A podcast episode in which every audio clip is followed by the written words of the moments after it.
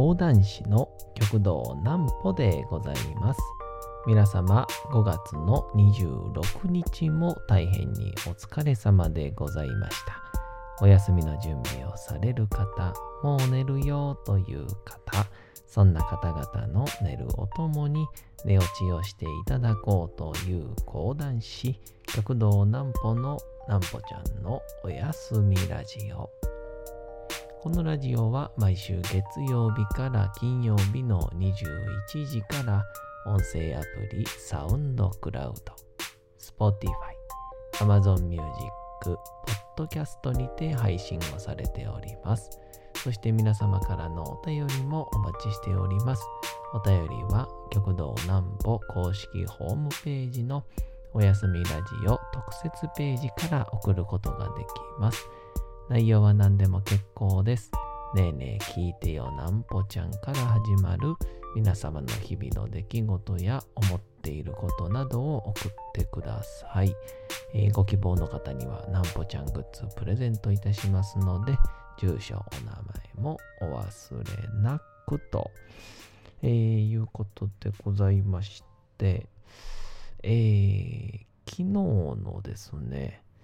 えー読売新聞の、えー船井版というですね、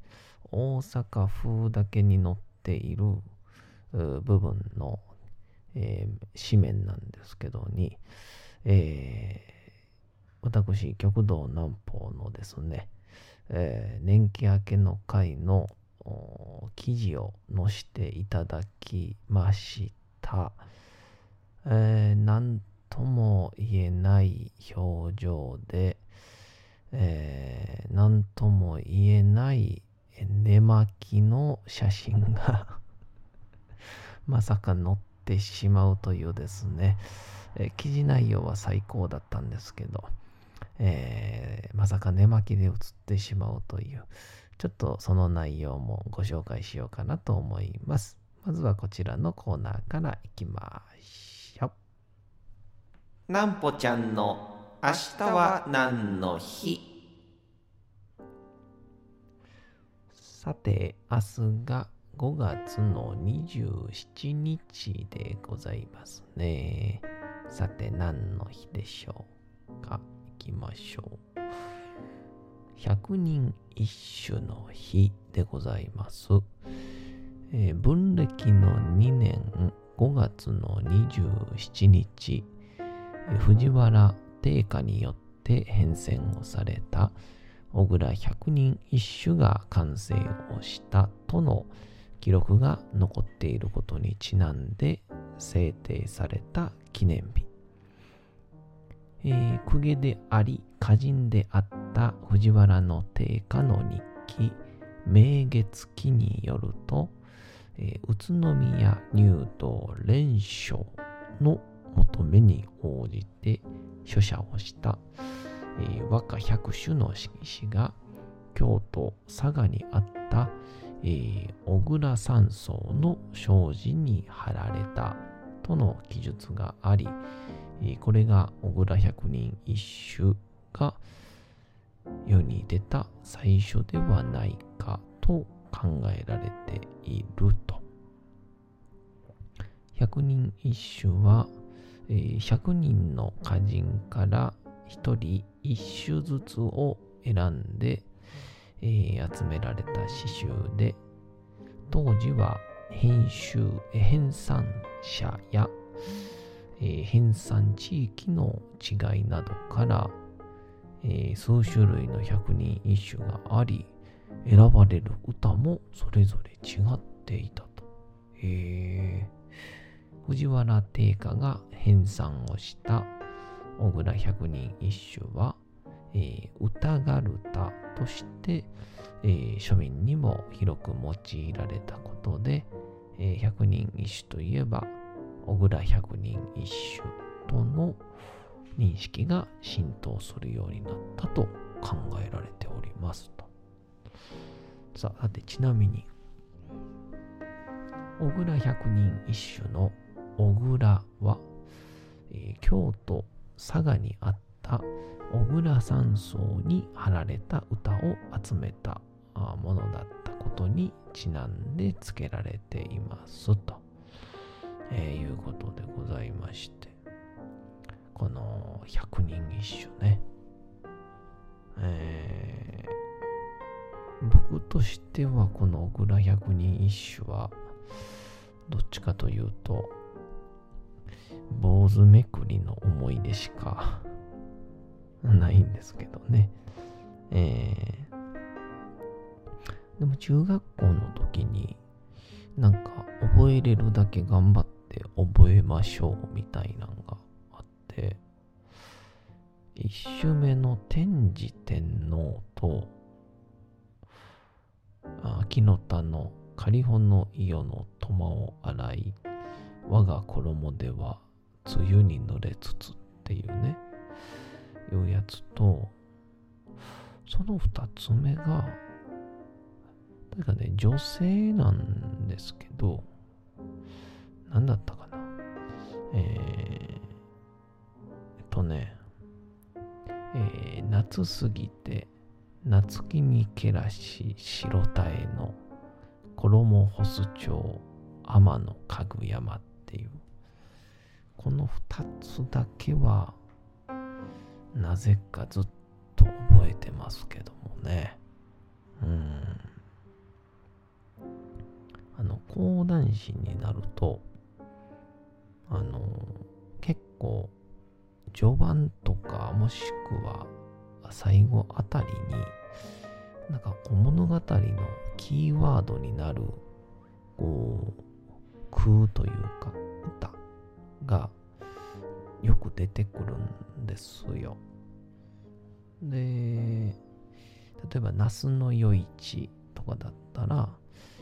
えー、最後に、えー、この那須の余市が見事に射抜いた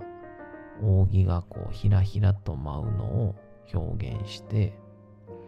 えー、時ならぬ花やもみじをみつるかな吉野の里のふもとならねとという、まあ、時期外れだけども、えー、花やもみじを見るかのように、えー、見えたと。吉野の、えー、ふもとではないけれどもっていう、そういう歌があったりとか。で、僕がですね、今も、えー、忘れもしない、えー、太閤の風流っていうですね、あの、秀吉の晩年のお話で、で、秀吉っていうのは、この、まあ、農民から成り上がったので、まあ、いわゆる貴族という、まあ、いわゆるエリートですよね。に、快く思われてなくて、その公家たちが、この秀吉に、この歌をね、えー、ぜひ歌ってくださいよ。ね。歌えるんでしょ？ニヤニヤみたいな感じの、こう、いわゆる無茶難題をふっかけるんですよね。で、その時に、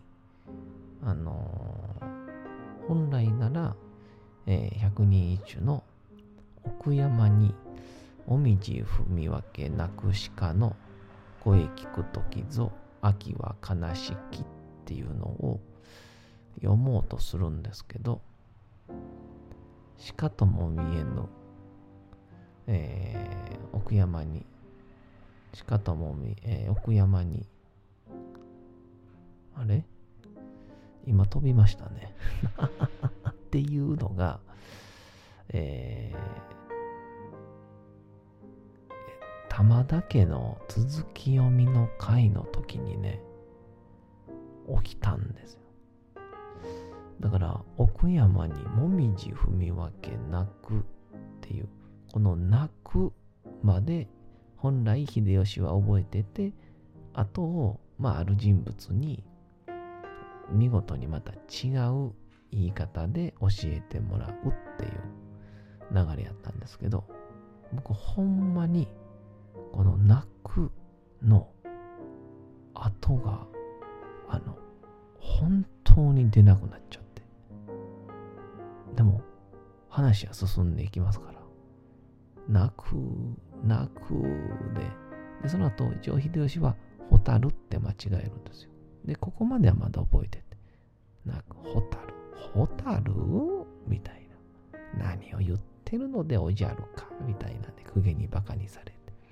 で、秀吉、さーっと帰って。で、その後に、細川、えー、雄斎という人物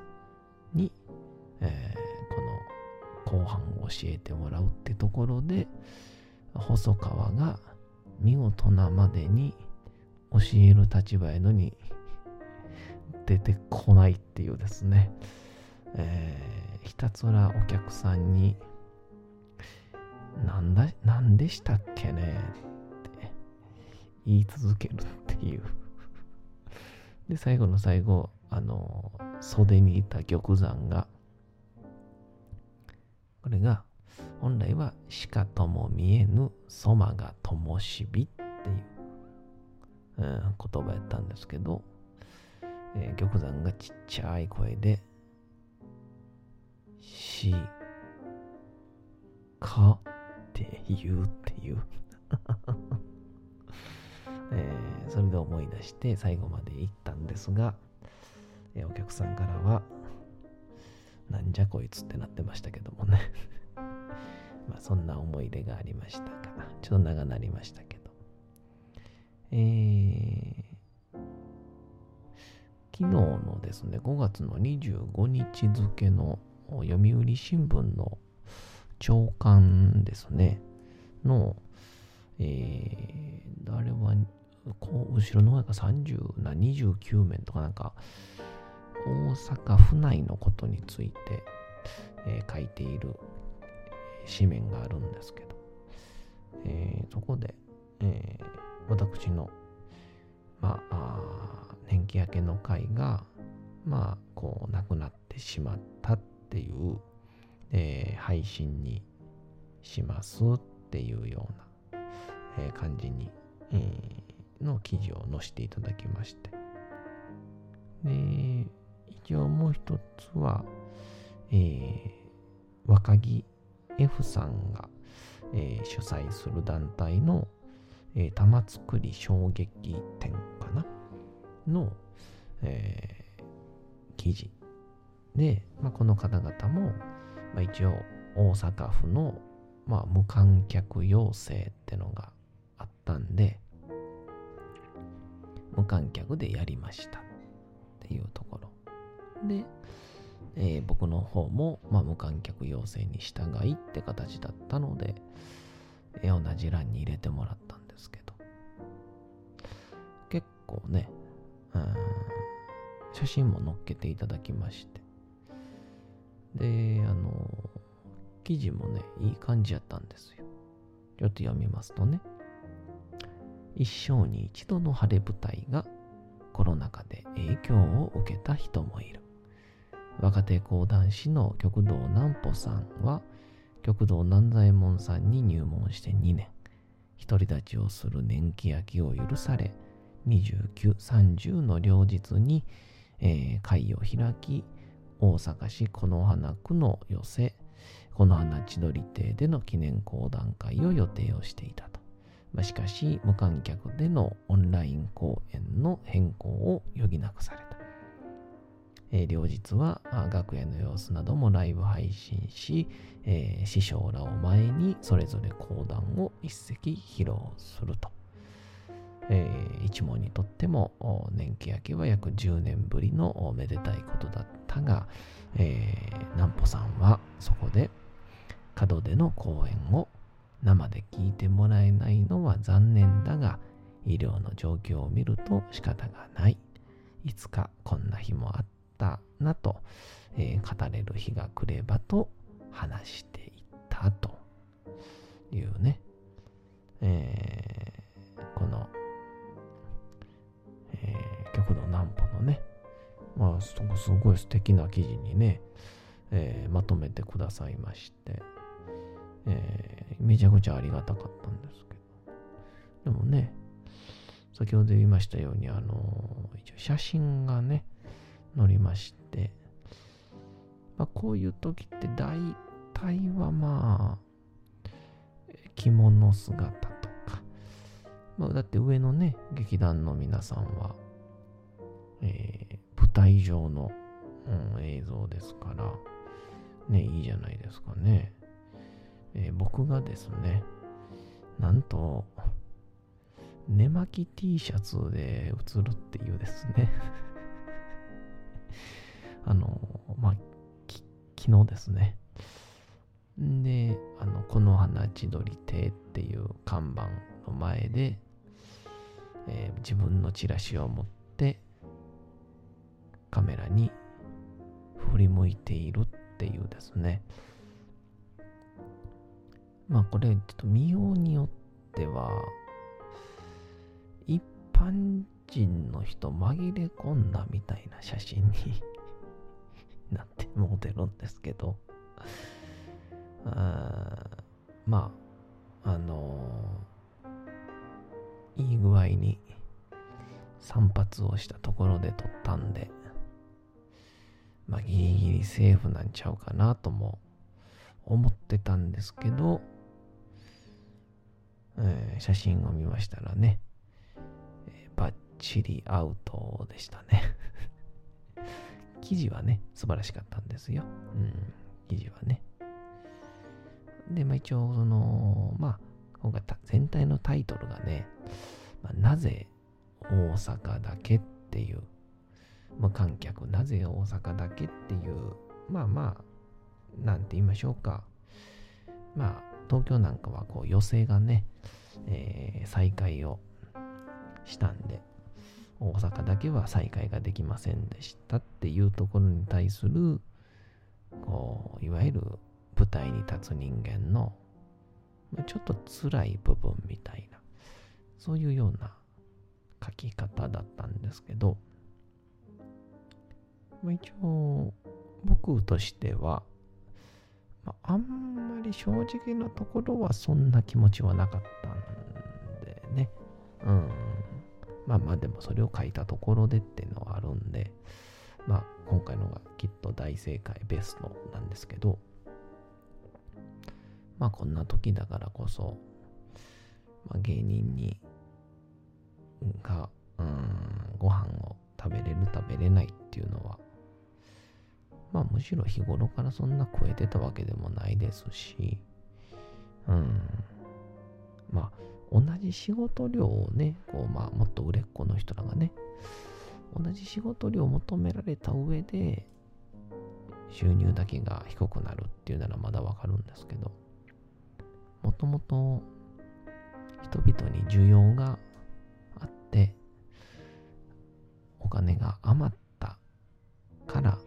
成り立つ分野の職業ですから、まあ、職業というか生き方みたいなもんですから、まあ、皆さんに需要がないのであれば、自然と消えていくしかない。まあ、消したくないのであれば、えー、冷や飯を食うのか、水を飲むのか、アルバイトをするのか、別でお金を調達するのかをしてでもやるっていう、こっちの能動的な世界の話なんで、まあ僕としてはあんまりそんなまあなんでやねんっていう気持ちはなかったんで、一応僕としてのね、小さな抵抗で、あの、僕のね、いつかこんな日があったと、え、語れる日が来ればなと話していたのところに、来ればと思います。びっくりマークってつけてくださいっていうびっくりマークのね、お願いをしたらね、速攻却下でした。うまくいきませんね。うん。まあ、そんな感じで、え、29、30、楽しく配信する予定でございますから、ぜひとも皆さんにも教えてあげてください。それではお次のコーナー行きましょう。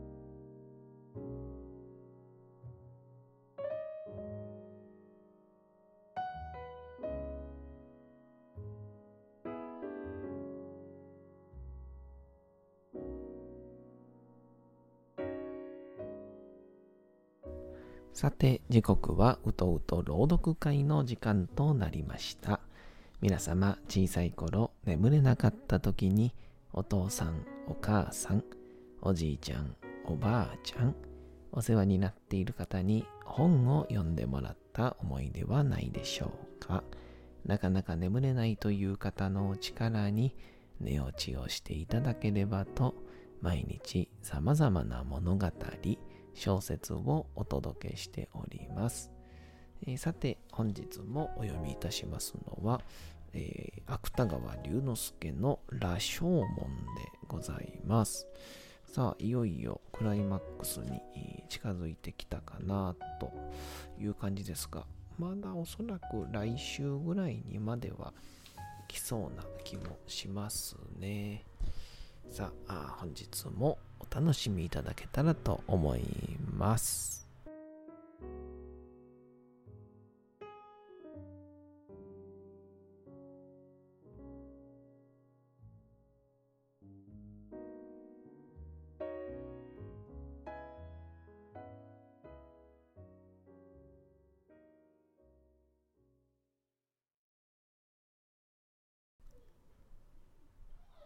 羅生門芥川龍之介下人は六部の恐怖と四部の好奇心とに動かされて暫時は息をするのさえ忘れていた旧期の記者の語りを借りれば同心の毛も太るように感じたのである。すると、老婆は松の木切れを床板の間に刺して、それから今まで眺めていた死骸の首に両手をかけると、ちょうど猿の親が猿の子のしらみを取るように、その長い髪の毛を一本ずつ抜き始めた。髪は手に従って抜けるらしい。その髪の毛が一本ずつ抜けるのに従って、下人の心からは恐怖が少しずつ消えていった。そうして、それと同時に、この老婆に対する激しい憎悪が少しずつ動いてきた。いや、この老婆に対すると言っては語弊があるかもしれない。むしろ、あらゆる悪に対する反感が一分ごとに強さを増してきたのである。この時、誰かがこの下人に、さっき門の下で、この男が考えていた、飢え死にをするか、盗人になるかという問題を改めて持ち出したら、おそらく下人は、何の未練もなく、餓死を選んだことであろう。それほど、